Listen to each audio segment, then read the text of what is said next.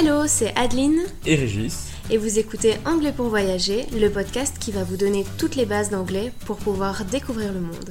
Bienvenue dans ce nouvel épisode.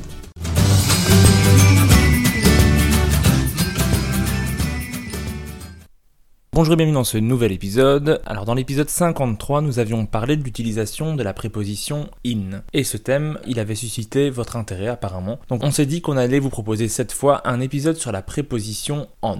Cette liste comporte les utilisations principales, mais attention, elle n'est pas exhaustive, il en reste encore quelques-unes. Avant de commencer, petit instant promo, car pendant tout le mois de juillet, on propose 40% de réduction avec le code Holiday 40, donc Holiday 40, sur nos deux formations. 40% de réduction sur notre formation anglais pour voyager, une formation en 7 modules avec tout ce dont tu as besoin pour voyager sans souci et 40% de réduction sur la formation Deviens un pro de la grammaire pour t'exprimer sans commettre d'erreurs, te faire comprendre plus facilement et te sentir plus à l'aise avec la langue. Il te reste donc quelques jours pour en profiter, le lien est dans la description de l'épisode avec la réduction qui est déjà appliquée. On peut maintenant reprendre notre thème du jour, donc la préposition on et ses utilisations principales. N'hésite pas à nous dire si tu veux des épisodes avec d'autres prépositions, on s'adapte vraiment à ce dont tu as besoin. N'hésite pas à venir nous envoyer un message sur Instagram ou par mail ou sur Facebook, comme tu veux. On essaie d'être le plus réactif possible. Première utilisation, on utilisera on dans des expressions de temps, devant les jours ou devant une date. Par exemple, I go to the gym on Tuesday, qui veut dire je vais à la salle de sport le jeudi. On Tuesday. Ou par exemple, I was born on the 5th of March. Je suis né le 5 mars, donc devant une date. On the 5th of March. Deuxième utilisation. On utilise on devant des célébrations ou devant des jours fériés comportant le mot day. Par exemple, we met on Christmas Day. On s'est rencontrés le jour de Noël. On Christmas Day. I don't work on Labor Day. Je ne travaille pas à la fête du travail. I don't work on Labor Day. Ensuite, on utilisera on devant un nom de rue. Par exemple, Where are you? I am on Oxford Street. On Oxford Street. Ensuite, on utilisera également la préposition on pour dire à la télévision à la radio sur telle ou telle chaîne. For example, I saw you on TV. It was on the BBC. Je t'ai vu à la télé. C'était sur la BBC. On TV. On the BBC.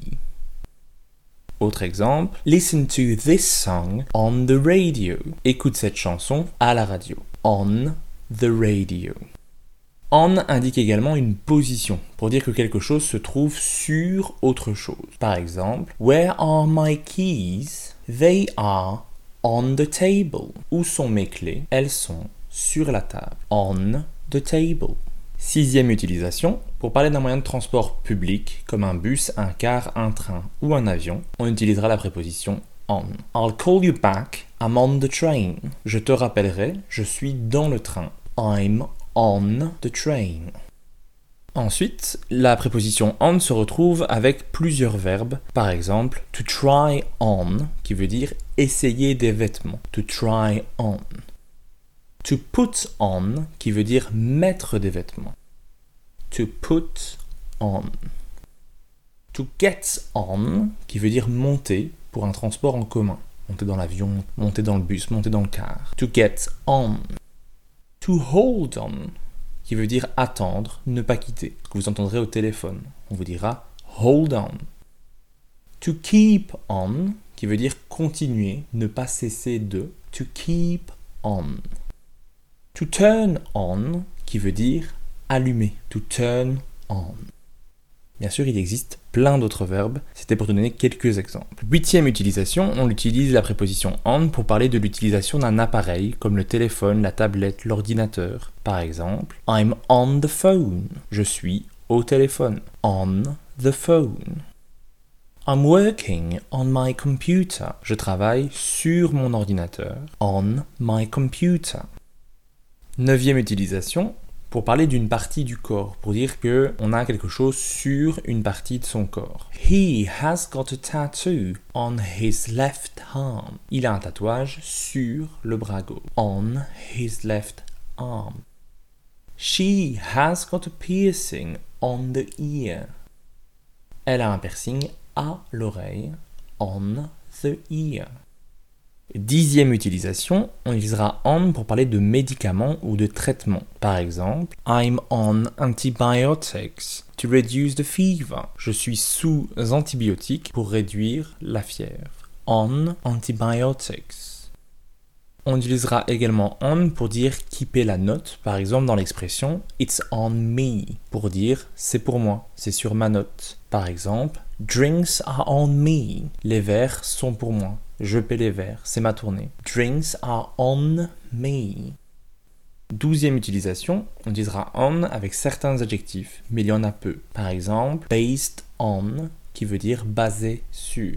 Par exemple, This book is based on a true story. Ce livre est basé sur une histoire vraie. Based on. Keen on, qui veut dire fou de, fan de. Par exemple, He is keen on football. Il est fan de foot. Keen on. Hooked on, qui veut dire accro à. Par exemple, I'm hooked on Coke. Je suis accro au coca. Ensuite, on utilisera également on avec certains mots. Par exemple, a debate on, qui veut dire un débat sur. A debate on. Information on, qui veut dire des informations sur. Information Agreement on, un accord sur, un accord par rapport à quelque chose. An agreement on. A ban on veut dire une interdiction sur quelque chose. A ban on. Congratulations on, qui veut dire félicitations pour Par exemple, Congratulations on your victory. Félicitations pour ta victoire. Quatorzième utilisation, on utilise on dans l'expression on purpose pour dire volontairement, c'est fait exprès. Par exemple, He did it on purpose. Il l'a fait exprès. On purpose. Et enfin, quinzième utilisation, on utilisera on dans certaines expressions idiomatiques, par exemple on a mission, qui veut dire en mission. On a mission. On good terms with, qui veut dire en bon terme avec. On good terms with. On my own, qui veut dire seul, à moi seul. On my own. Et enfin, dernière expression, on second thought, qui veut dire en y repensant, on second thought. Voilà, on espère que l'utilisation de la préposition on est plus claire maintenant. Merci d'avoir écouté cet épisode. Afin de recevoir cette mini-leçon par écrit, inscris-toi à notre newsletter. Abonne-toi au podcast pour ne rien manquer et rejoins-nous sur Instagram. Tous les liens se trouvent dans la description de cet épisode. À la semaine prochaine. Bye.